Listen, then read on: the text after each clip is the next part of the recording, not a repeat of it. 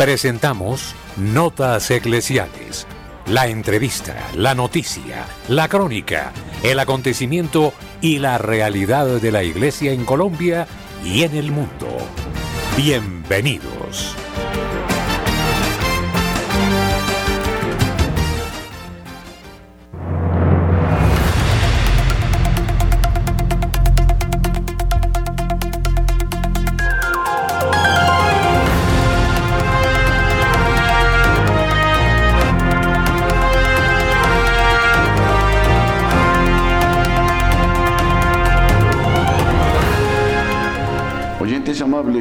Radio María, buenos días.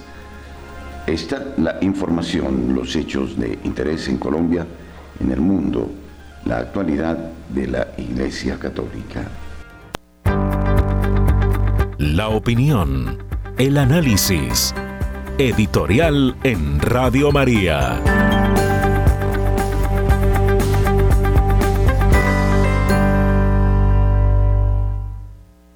Durante 27 años, Radio María ha hecho presencia en Colombia en distintas regiones del país. Si bien no hemos logrado cubrir todos los departamentos, sí estamos llegando a una buena porción de sus habitantes. La tarea es continua, permanente, como lo sugiere el apóstol Pablo, sin eh, detenerse constante que intenta en algún modo, a tiempo y a destiempo, enseñar la realidad del acontecimiento de Jesucristo. La razón de ser, el objetivo primero de Radio María es tratar de la manera más elemental de dar un testimonio de la realidad de un hecho, del hecho que cambió el tiempo la encarnación del Hijo de Dios.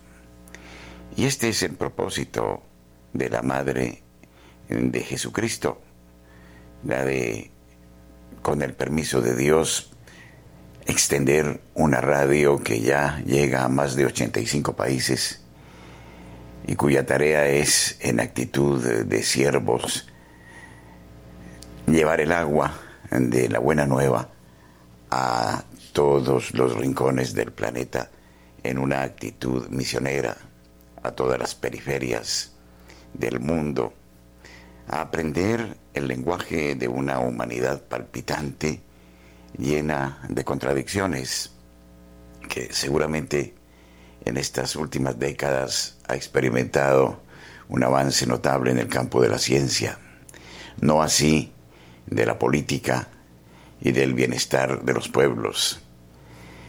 Radio María nos ha permitido palpitar, sentir, experimentar el dolor de las guerras, de las muertes de tantos inocentes y al mismo tiempo del heroísmo de muchos otros, tratando de establecer un equilibrio eh, con la objetividad de los acontecimientos y al mismo tiempo con una voz de esperanza a través de testimonios de quienes han experimentado la redención del Señor.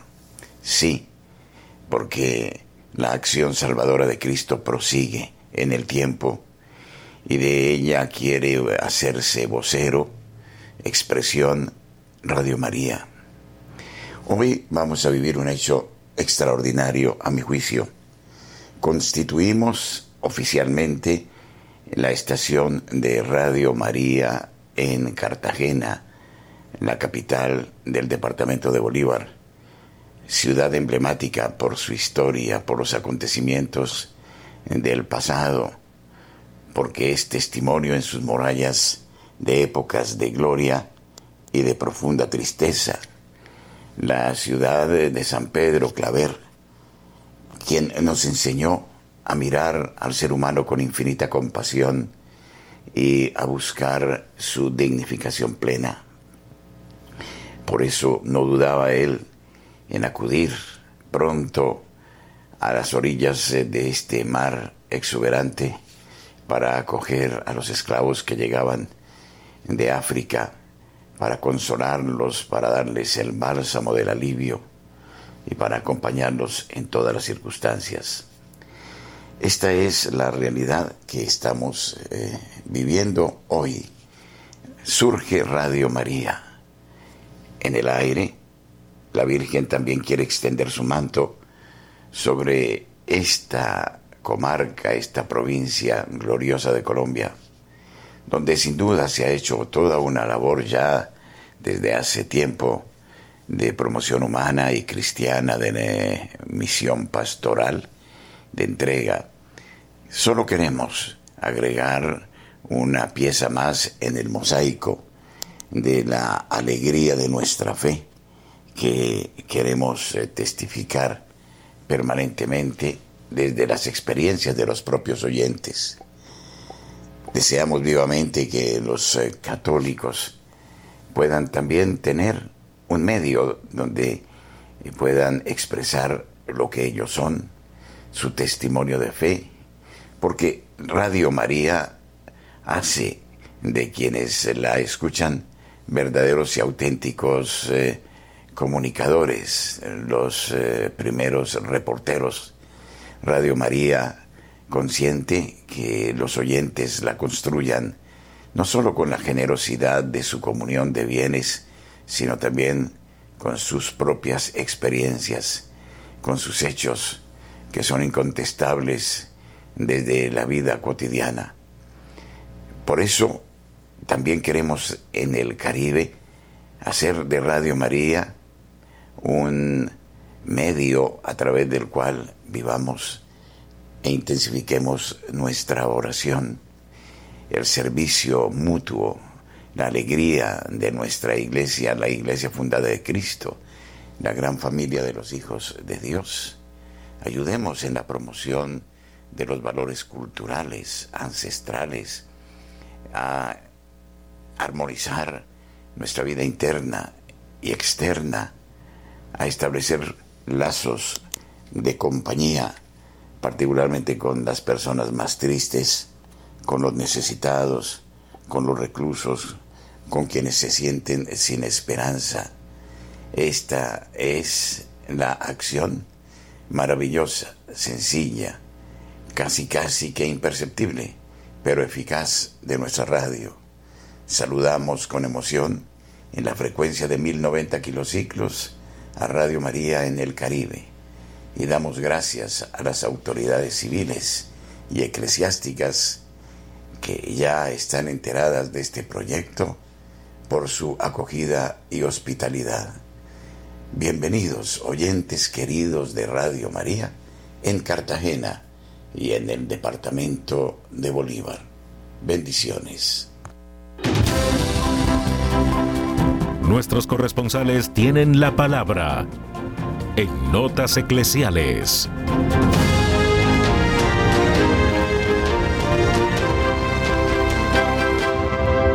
A las, 12 de la, a las 8 de la mañana, 12 minutos, iniciamos esta ronda informativa por el país. Iniciamos en la ciudad de Bucaramanga con Nairo Salinas. Nairo, buenos días. Muy buenos días eh, para todos los oyentes de Radio María. Desde la ciudad bonita iniciamos contándoles que hoy protestarán los profesores frente a la gobernación de Santander tras las demoras y dilataciones frente al proceso de las audiencias para la elección y nombramiento de, de, los profesores en Santander, estos harán plantón y protestarán frente a la gobernación. Hoy a las 2 pm, los maestros le exigirán a la Secretaría de Educación Departamental solucionar la situación que por varios meses los han tenido de espera en espera y sin que algo en concreto suceda. Así lo precisa Harrison Pérez, docente elegible en Santander. En el 2022, a mitad de año, se hicieron las pruebas de conocimiento. En septiembre, paulatinamente, iniciaron las expediciones de listas elegibles para que las secretarías de los departamentos no se vieran saturadas a la hora de hacer las audiencias, pero a hoy en Santander, lastimosamente, todo ha sido diferente, insistió Harrison. De acuerdo con el docente, el Ministerio de Educación ya notificó a la Oficina Educativa Departamental que el proceso se debe eh, cumplir antes de acabar el 2023, aunque estarán alrededor de 120 maestros elegibles del área metropolitana en el plantón.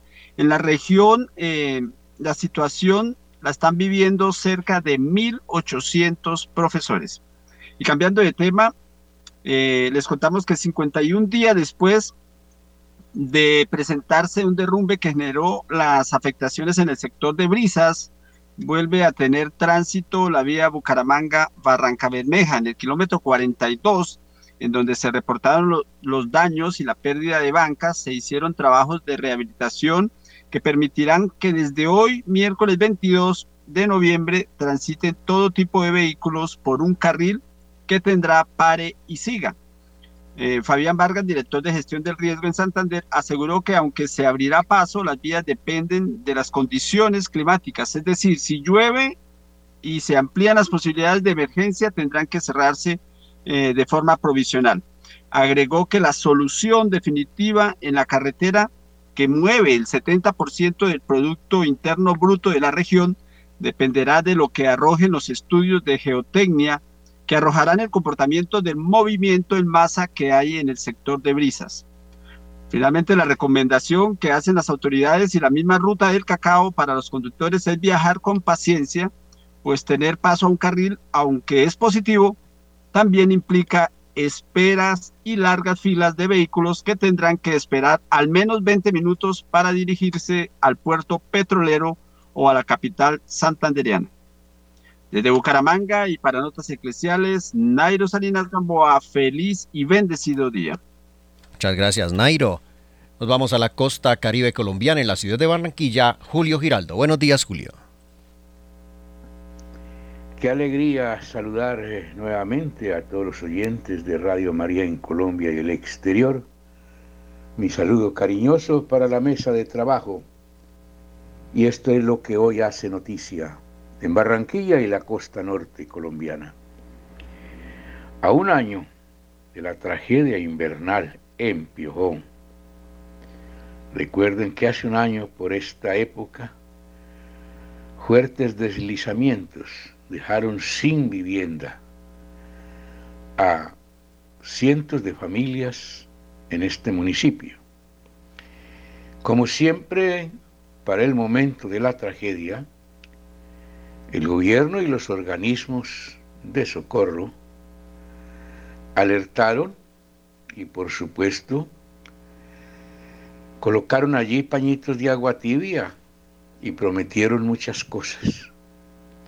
Hoy los habitantes de Piojó dicen que aún la mayoría de ellos está pagando arriendo, arriendos que tampoco les llegan ya y las obras prometidas para la reubicación de estas familias, nada de nada. Por eso están hoy alzando su voz, para que las autoridades fijen su mirada allí y arreglen este problema tan grave que se presentó hace un año y que aún sus habitantes siguen viviendo las consecuencias. Y en este mismo orden vuelve a ser noticia las tarifas carísimas, altísimas, impagables de energía que están llegando a los hogares del Atlántico y de la costa entera. Es increíble que una persona que pagaba 60 o 70 mil pesos de energía ahora le llegue la factura por 400, 500 mil pesos. Y los que pagábamos entre 250 y 300 mil pesos, ahora nos está llegando la factura por millón, millón y medio. Simplemente reflexionen, amables oyentes, ¿qué familia podría pagar una tarifa de estas? Esa persona que se gana solamente un mínimo y entonces entra en el problema si compro el mercadito o pago la energía. Aquí los habitantes de la costa piden a gritos al gobierno que por favor haga algo para esta situación, que va a enloquecer a la gente o que nos va a dejar en tinieblas. Finalmente, preocupación también en la ciudad, porque cuando se acerca la Navidad se incrementan los robos, los atracos callejeros. Ya nadie puede salir aquí a hacer una compra. En los sitios donde está el comercio, allí están los atracadores, están los ladrones de bolsillo, están los que le arrebatan la cadena, el reloj. Es una situación también invivible que está viviendo Barranquilla en este momento. Bien, después de todas estas lamentaciones, desafortunadamente, desde la ciudad de Barranquilla y para Radio María, Julio Giraldo. Muchas gracias, Julio. Nos trasladamos ahora a la ciudad de Cali saludamos a Marta Borrero con las noticias del Valle del Cauca. Marta, buenos días. Hola, muy buenos días para ti, para toda la amable y querida familia Radio María, porque somos una familia donde la Madre es Nuestra Señora, el Padre nuestro Señor Jesucristo, Dios, el Espíritu Santo y todos nosotros hermanos y hermanas. La nota que tengo para ustedes hoy es hermosa. Y es un llamado directo de la Madre de Dios a apoyarla, acompañarla, a servirla en la cena que tendremos el próximo viernes aquí en Santiago de Cali, la cena mariana en el Club de Ejecutivos, allí en la avenida Cuarta Norte con 23D, en el piso 9, ese es el barrio San Vicente, estaremos en este Club de Ejecutivos todos los que amamos y servimos a Nuestra Señora aquí en Santiago de Cali, no solo con nuestras oraciones, sino también con los bienes que hemos recibido económicamente, porque esta cena es todo un apoyo al proyecto de nuestra Madre de sostenerlo. ¿Quiénes somos responsables de sostener a la Radio María? Todos nosotros, los que amamos a Nuestra Señora y sabemos que a través de la Radio María ella está conduciendo muchas personas hacia la verdad de su Hijo amado Jesucristo. La donación para este evento mariano de la cena es de 150 mil pesos. Pueden comunicarse aquí en la, en la avenida Roosevelt en el 602-514-2641. Y Yolanda y Martica con todo el cariño pues les darán sus boletas. Es importante comprar la boleta antes del evento, no se van a vender boletas allá. Obviamente ustedes entenderán que si llega una persona allá y no tiene la boleta, pues la, la comida no se mandó a hacer. Según el número de, boletas que tengamos vendidas, es el número de cenas que se mandan a preparar. Entonces no hay venta de boletas en el lugar. Se deben conseguir antes, o sea, hoy y mañana, allí en la avenida Roosevelt con Yolanda y Martica. Pueden llamar, pueden acercarse y comprar su boleta. Y para apoyar a este evento maravilloso en el que tendremos seguramente la presencia también del Padre Germán. Qué alegría. Bueno, Cali, Cali es una ciudad que ama y apoya muchísimo la Radio María y no puede ser esta la excepción. Quiero terminar con un mensaje de nuestra madre, Amirjana, una de las videntes de Medjugorje en Yugoslavia. Este mensaje es del 2 de enero del 2015. Pónganle mucha atención a este mensaje que tiene todo que ver con apoyar a la Radio María. Dice así Nuestra Señora, queridos hijos, estoy aquí entre ustedes como una madre que desea ayudarlos a conocer la verdad.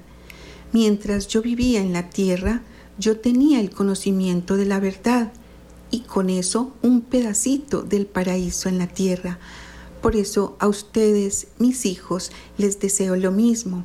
El Padre Celestial desea corazones puros, colmados del conocimiento de la verdad. Él desea que amen a todos aquellos que encuentran, porque yo también amo a mi Hijo en todos ustedes. Este es el inicio del conocimiento de la verdad. A ustedes les ofrecen muchas verdades falsas. Las pueden superar con un corazón purificado por medio del ayuno, la oración, la penitencia y el Evangelio. Esa es la única verdad y es la verdad que mi Hijo les ha dado. No deben analizarla mucho. Se pide de ustedes, como yo también lo hacía, que amen y den. Hijos míos, si aman, su corazón será una morada para mi Hijo y para mí. Y las palabras de mi Hijo serán guía para su vida. Hijos míos, me serviré de ustedes. Les voy a repetir esa frase. Hijos míos, me serviré de ustedes, apóstoles del amor, para ayudar a mis hijos a conocer la verdad. Ese conocimiento de la verdad es también a través de los medios que ella tiene para hacer conocer la verdad de su Hijo amado. La Radio María mundialmente está el manto de Nuestra Señora extendido y es nuestro deber ayudar. Voy a repetir esa última parte. Hijos míos, yo siempre he orado por la iglesia. Me serviré de ustedes apóstoles del amor para ayudar a mis hijos a conocer la verdad. Por eso a ustedes les pido que hagan lo mismo. Oren para que sus pastores resplandezcan con el amor de mi Hijo. Gracias por escuchar mi llamada. Soy Marta Borrero. Creo que ha sido muy claro este mensaje de nuestra Madre para este viernes asistir a esta cena mariana convocados por ella. Desde Santiago de Cali para Notas Eclesiales de la Radio María.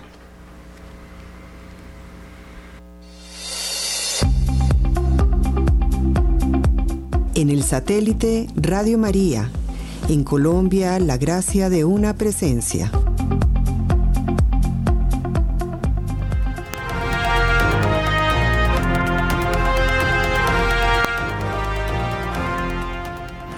En este momento traigo a colación la Fundación Libertad y Desarrollo que dirige Dionisio Gutiérrez.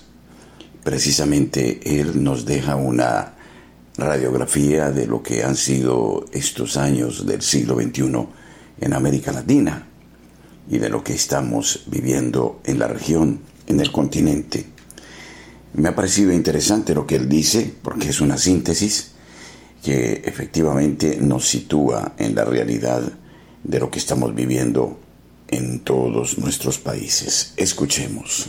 El siglo XXI llegó a la América Latina con los síntomas de un cambio de era a pesar de todo, hasta 2001, la especie humana vivió los mejores 50 años de su historia, hasta que desde los ataques terroristas del 9-11, pasando por la gran recesión económica del 2008, y en medio de la locura de las redes sociales, con sus bondades y sus problemas, los latinos creímos que la democracia había llegado a nuestros países para quedarse y peor aún, pensamos que no hacía falta cuidarla. A través de los primeros años del nuevo siglo, la política empezó a fallar en todo el mundo y la deriva democrática se hizo evidente. En América Latina, los años de buenos precios de las materias primas fueron derrochados y malversados por el populismo y la corrupción, hasta que la economía global se hizo insuficiente. En medio de la indiferencia y la distracción, el caos criminal dijo presente el narcotráfico y la corrupción decidieron organizar sus propios partidos políticos para llevar a sus representantes a los poderes del Estado. Y así, en los últimos 20 años, hemos visto la aparición y consolidación de estados criminales en demasiados países de nuestra América Latina. Para ellos, la democracia y las libertades civiles son un obstáculo y el Estado de Derecho una ficción inaceptable. Su objetivo es el poder a cualquier costo. Su herramienta es la política. Hoy, a pesar del descaro y el cinismo, vemos además con asombro cómo los grupos criminales que gobiernan en esos países ejecutan el asalto final, tomando control de las cortes de justicia y de los tribunales electorales para dar la estocada final a la libertad, imponiendo democracia de fachada y de papel, con jueces que prostituyen la legalidad y legalizan el delito. No son cortes de justicia, son cortes de la vergüenza, cortes permisivas, alcahuetes y cómplices en la imposición de gobiernos narcopopulistas, autocráticos y criminales que solo producirán pobreza y corrupción, confrontación y violencia. América Latina lleva dos décadas de ser víctima de los poderes oscuros de la política, de las traiciones a la democracia y de la opresión, el saqueo y el abandono de quienes se dicen sus dirigentes. América Latina necesita pasar de la incomprensión y el olvido a la promesa cumplida de un futuro mejor. Los latinoamericanos necesitamos despertar antes de que sea tarde. La misión, aunque no lo creamos, es salvar nuestra libertad. Este miércoles 22 de noviembre, invitamos a nuestros oyentes en Cartagena para recogerse en la parroquia de Nuestra Señora del Perpetuo Socorro en Boca Grande. A las 6 de la tarde, solemne celebración eucarística de acción de gracias, bendición e inauguración de Radio María y reunión en el Club Naval Castillo Grande en el Salón Piedraíta 3. Donación 100 mil pesos por persona. Informes en este teléfono 320-597-4683. Inauguración de Radio María en Cartagena.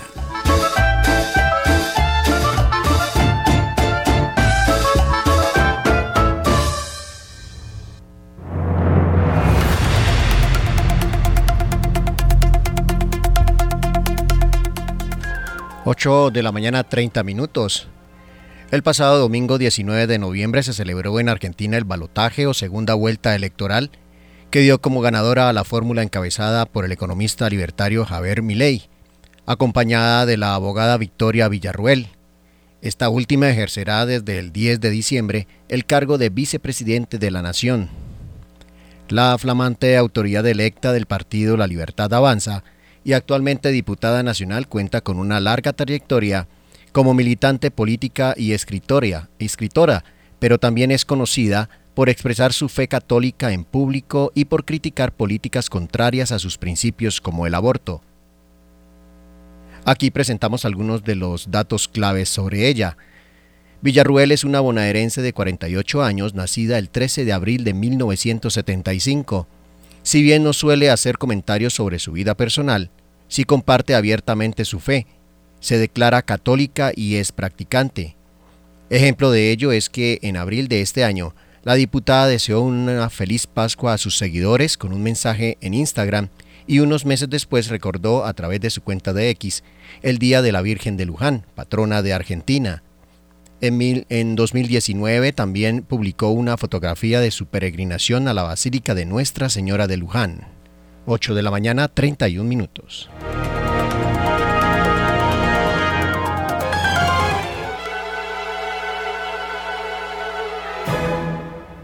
Llévate la señal Radio María. Descarga gratis la aplicación para iPhone y Android.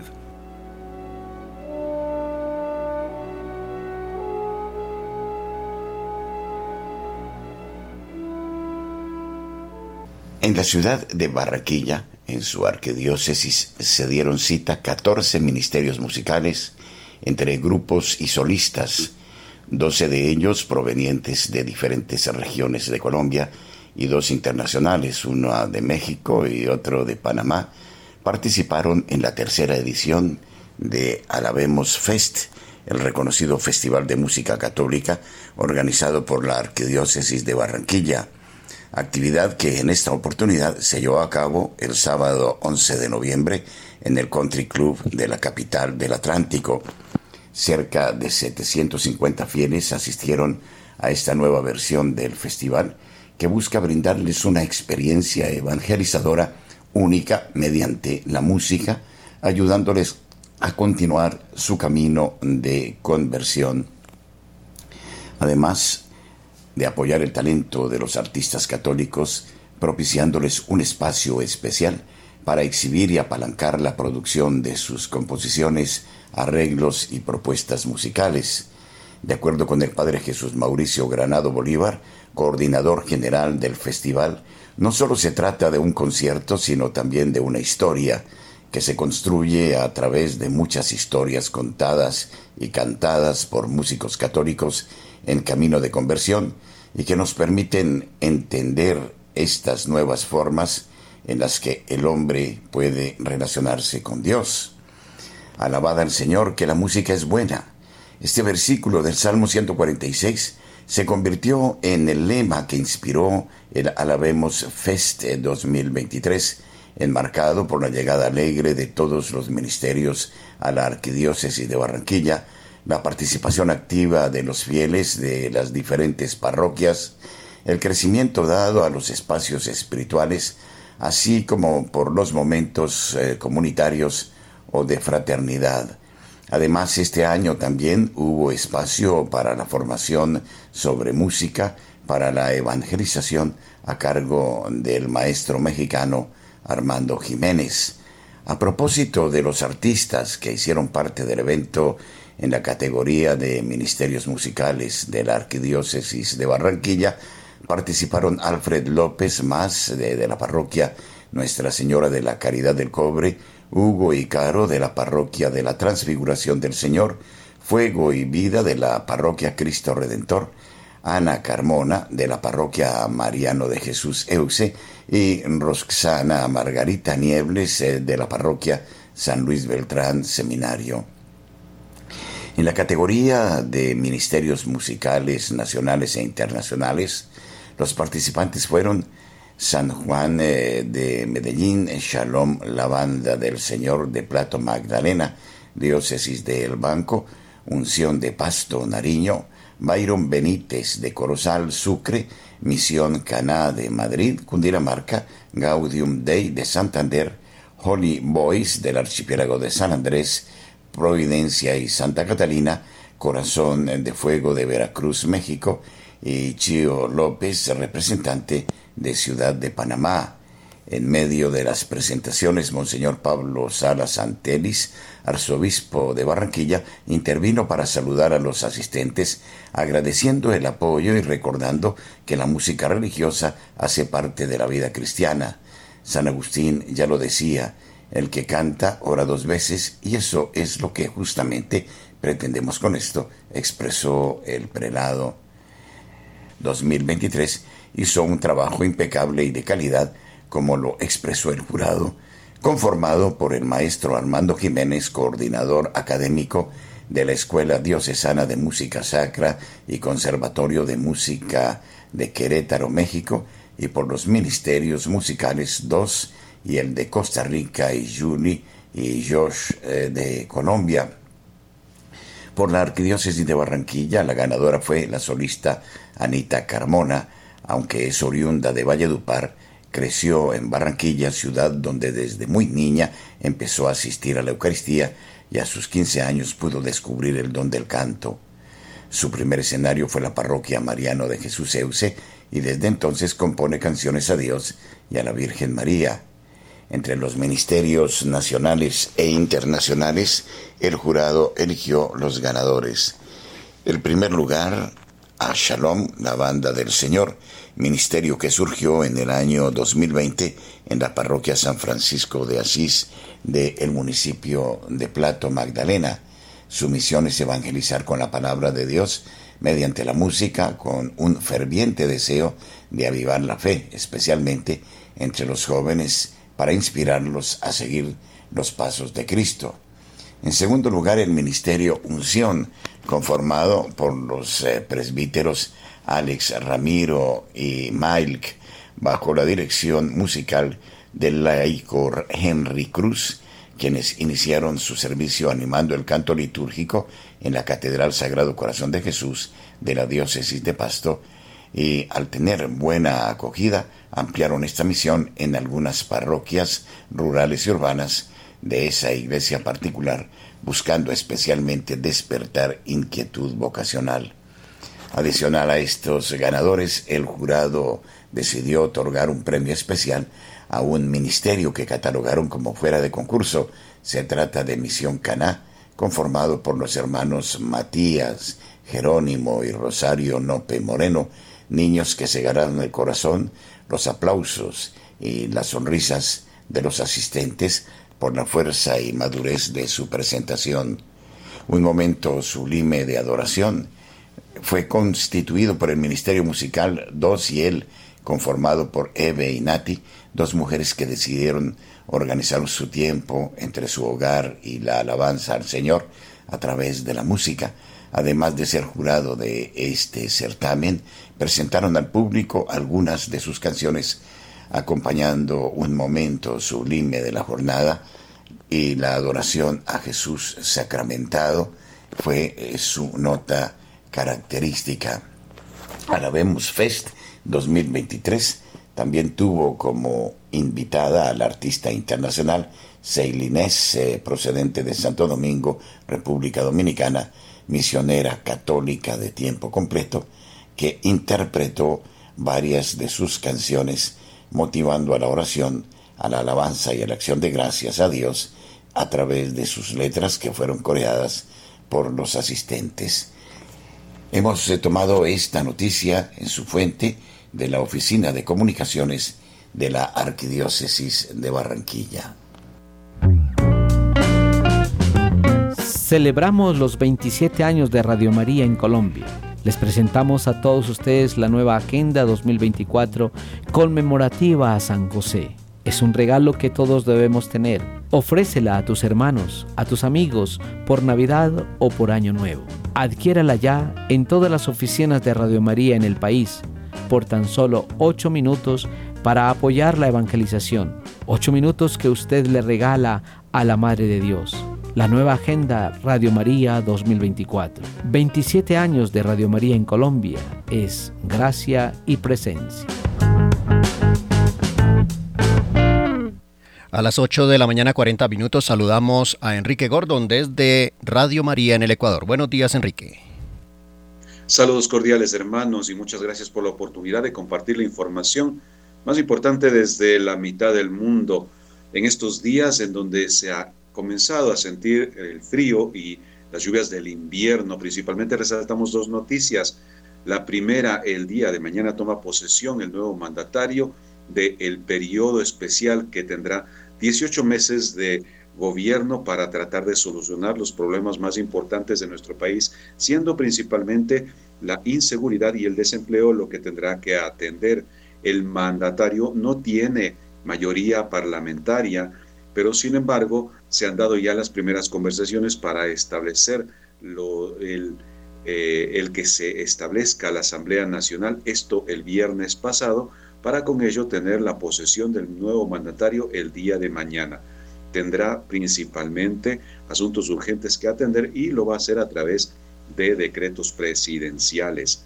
Esto es lo que compartimos principalmente en el ámbito político y en lo religioso. El día de ayer tuvimos una hermosa ceremonia en honor nuestra madre de la presentación del quinche y se han dado también importantes eh, festividades alrededor de esta fecha. En el sur de la Amazonía tenemos la fiesta de la Purísima de Macas, en la parte de la costa la fiesta de Nuestra Señora de Montserrat de Montecristi y en el sur la fiesta de la Virgen del Cisne en su llegada.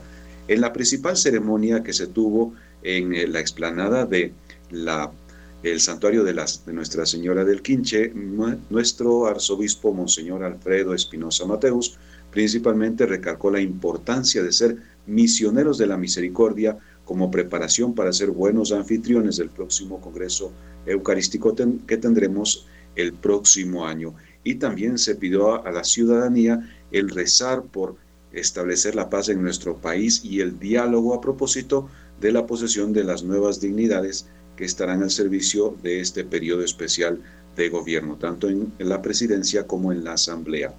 Esto es lo que principalmente les comentamos y además cerramos nuestro informe invitándoles a hacer oración también por los 25 años de Radio María en nuestro país.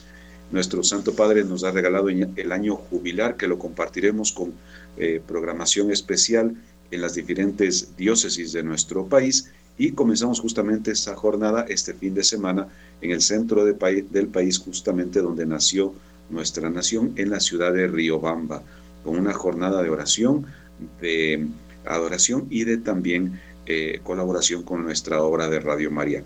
Esto es lo que les compartimos desde Ecuador, hermanos. Muchísimas gracias, bendiciones y una linda jornada. En tu celular estamos las 24 horas. Descarga gratis la aplicación para iPhone y Android.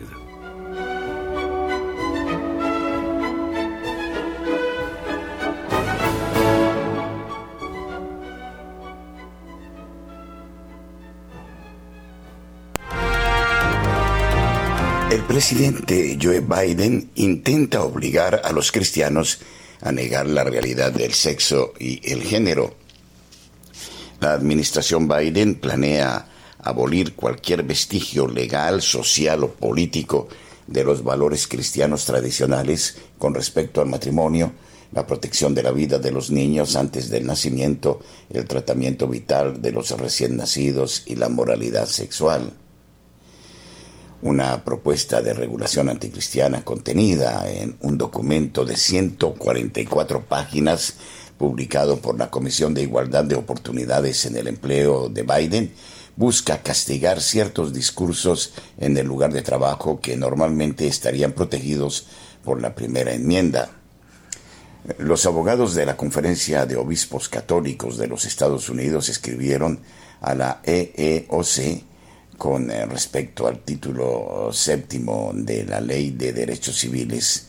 Los abogados de los obispos rechazaron la noción de la que la OOC tenga eh, de la autoridad para penalizar el ejercicio de la libertad de expresión de la primera enmienda y redefinir como acoso sexual el discurso en oposición al aborto, al control de la natalidad o a la identidad de género.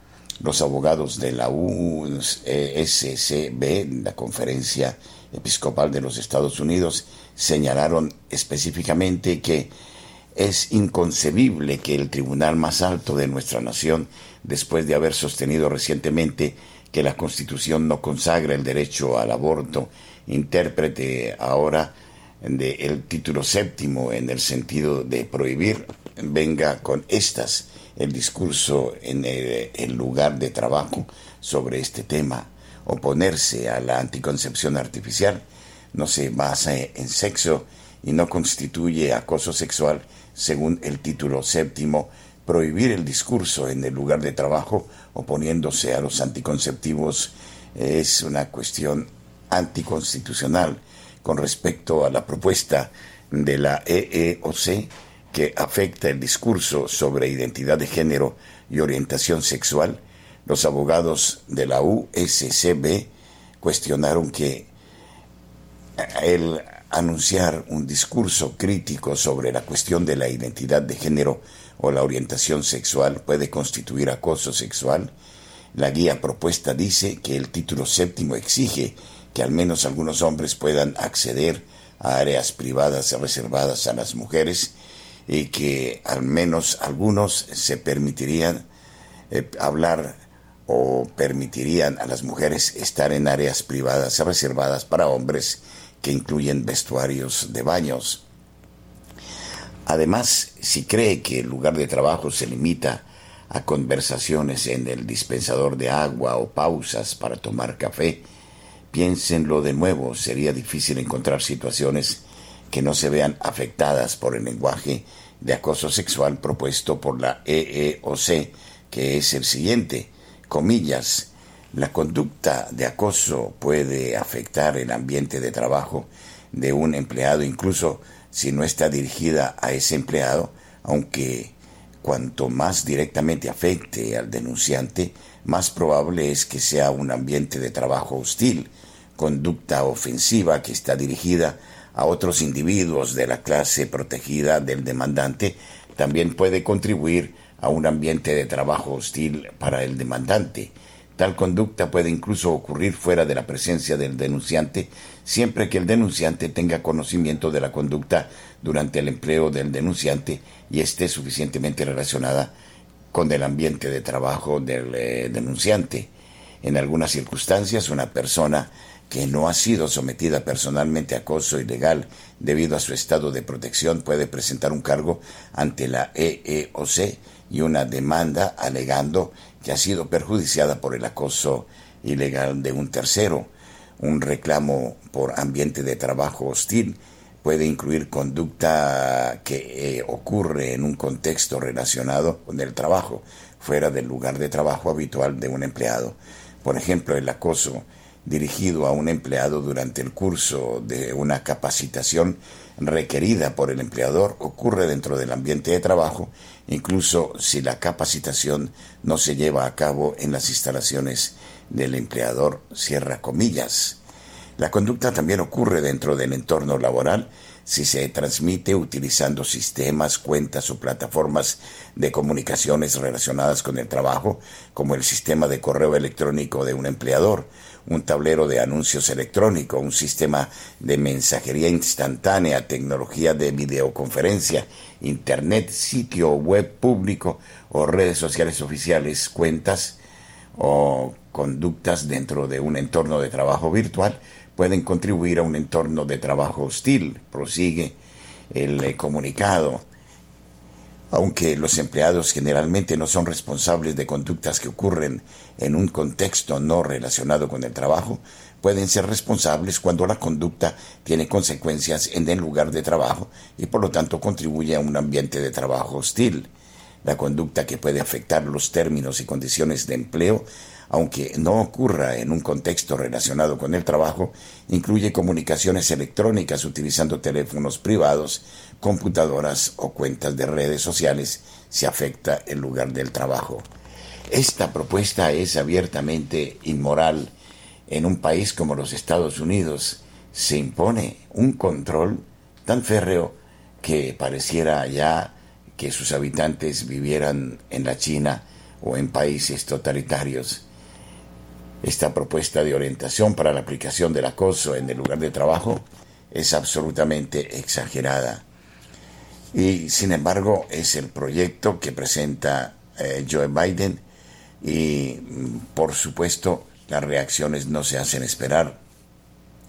Los jueces despiertos de la Corte Suprema de Michigan impusieron recientemente un uso similar del pronombre transgénero a todos los jueces, alguaciles, abogados y litigantes en todos los tribunales de Michigan por preocupación por la sensibilidad de, los litigantes trans. La regla del Tribunal de Michigan se aplica únicamente a los tribunales. Sin embargo, la propuesta de la EEOC de Biden se extiende a decenas de millones de lugares de trabajo en todos los Estados Unidos que tienen 15 o más empleados la amplia y disruptiva política de Biden se aplica a cualquier lugar de trabajo gubernamental o empresarial privado, incluidos entre otros escuelas, iglesias, empresas y hospitales. Una auténtica mordaza. Otra salida particular de Joe Biden, quien sin duda juega en el esquema del nuevo orden mundial.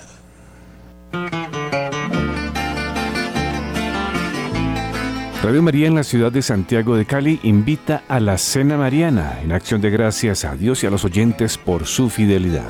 Estaremos en el Club de Ejecutivos en la Avenida Cuarta Norte número 23 DN65, piso 9, en el barrio San Vicente. Nos encontraremos a las 7 de la noche el próximo viernes 24 de noviembre de 2023. Mayores informes a nuestros números de teléfono 602 514-2641 y al móvil 316-690-5632. Donación 150 mil pesos. Gracias por ser de casa. Bienvenidos a los espacios de Radio María. Les esperamos. Bonitos son tus paisajes, Valle del Cauca. Bonitos cañaverales que mece el viento. La forma sinodal de la teología ya no mira al magisterio infalible de la Iglesia Católica como fuente y guía autorizada, sino más bien a la capacidad de escuchar, dialogar, discernir e integrar la multiplicidad, variedad de instancias y aportes. Los nuevos estatutos impuestos a la Academia Pontificia de la Teología a principios de este mes exigen teología en forma sinodal. Esta nueva teología, como informó anteriormente Lifeside News, es incompatible con la comprensión católica de la teología como el estudio de las verdades reveladas por Cristo. La forma sinodal de la teología ya no mira al magisterio infalible de la Iglesia Católica como fuente y guía autorizada, sino más bien a la capacidad de escuchar, dialogar, discernir e integrar la multiplicidad y variedad de instancias y aportes. La teología no es sinodal, no es positiva, o escolástica. La forma sinodal de la teología ya no mira al magisterio infalible de la Iglesia Católica como fuente y guía autorizada, sino más bien a la capacidad de escuchar, dialogar, discernir e interpretar la multiplicidad y variedad de instancias y aportes. La carta de presentación de los estatutos pedía una revolución cultural valiente. Carta encíclica Laudato Si 114, que la comprometa ante todo a hacer una teología fundamentalmente contextualizada, capaz de leer e interpretar el Evangelio en las condiciones en que hombres y mujeres viven diariamente en diferentes ambientes geográficos, sociales y culturales. De hecho, las palabras iniciales de la carta dicen, la promoción de la teología en el futuro no puede limitarse a volver a proponer de manera abstracta fórmulas y esquemas del pasado. Sin embargo, esto es directamente contrario al objetivo mismo de la autoridad docente de la Iglesia Católica, que es precisamente volver a proponer cada nueva generación la única e inmutable revelación divina que fue confiada a los apóstoles. Los enemigos de la Iglesia han trabajado durante mucho tiempo para desmantelar la ciencia teológica con el fin de socavar la transmisión segura del depósito de la fe, como señaló el Papa San Pío X en su encíclica Pascendi de 1907 sobre la herejía del modernismo. Decía el Papa en su momento, para la filosofía y la teología escolásticas solo sienten burla y desprecio, ya sea ignorancia o miedo o ambas cosas, lo que les inspira esta conducta, lo cierto es que la pasión por la novedad está siempre unida en ellos al odio a la escolástica y no hay señal más segura de que el hombre está en camino hacia el modernismo que cuando comienza a mostrar su disgusto por este sistema lo mm, impone, los modernistas y sus admiradores deberían recordar la proposición condenada por Pío IX, el método y los principios que han servido a los doctores de la escolástica al tratar de teología ya no se corresponden con las exigencias de nuestro tiempo ni con el progreso de la ciencia. Nuevamente, en su carta encíclica Humani Generis de 1950, el Papa Pío XII advirtió contra esta tendencia. Dice, comillas, no descuidar o rechazar o devaluar tantos y tan grandes recursos que han sido concebidos, expresados y perfeccionados tantas veces por el trabajo secular de hombres dotados de ningún talento y santidad comunes, trabajando bajo la atenta supervisión del Santo Magisterio y con la luz y la guía del Espíritu Santo para exponer cada vez más exactamente las verdades de la fe, para que estas cosas sean reemplazadas por nociones conjeturales y por algunos dogmas informes e inestables eh, de una nueva filosofía, principios que, como las flores del campo, existen hoy y mueren mañana. Esto es una imprudencia suprema y algo que convertiría al propio dogma en una caña sacudida por el viento. Previó que estos defensores de la novedad pasan fácilmente del desprecio de la teología escolástica al desprecio e incluso de la autoridad docente de la Iglesia misma.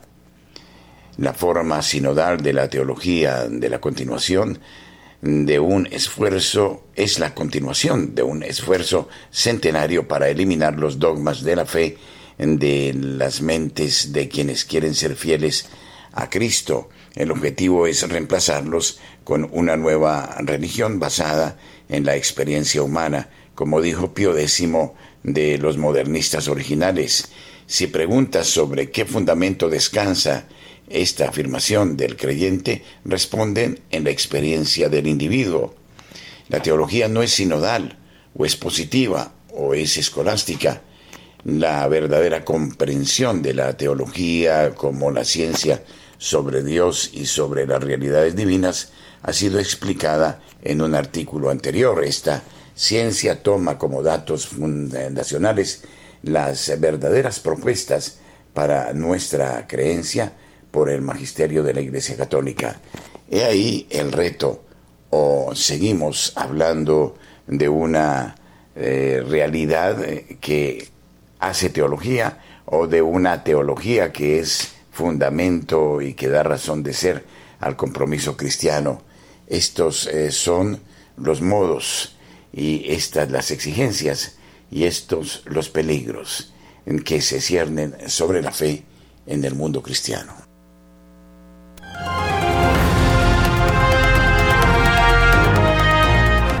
Muchísimas gracias por acompañarnos. Radio María ofrece a ustedes elementos de reflexión que ojalá sean de aprovechamiento y de utilidad común. Luis Fernando López, Wilson Urquijo, Camilo Ricaurte, en la edición de la noticia. Este servidor, el Padre Germán Acosta, les invita a proseguir en Radio María, gracia y presencia.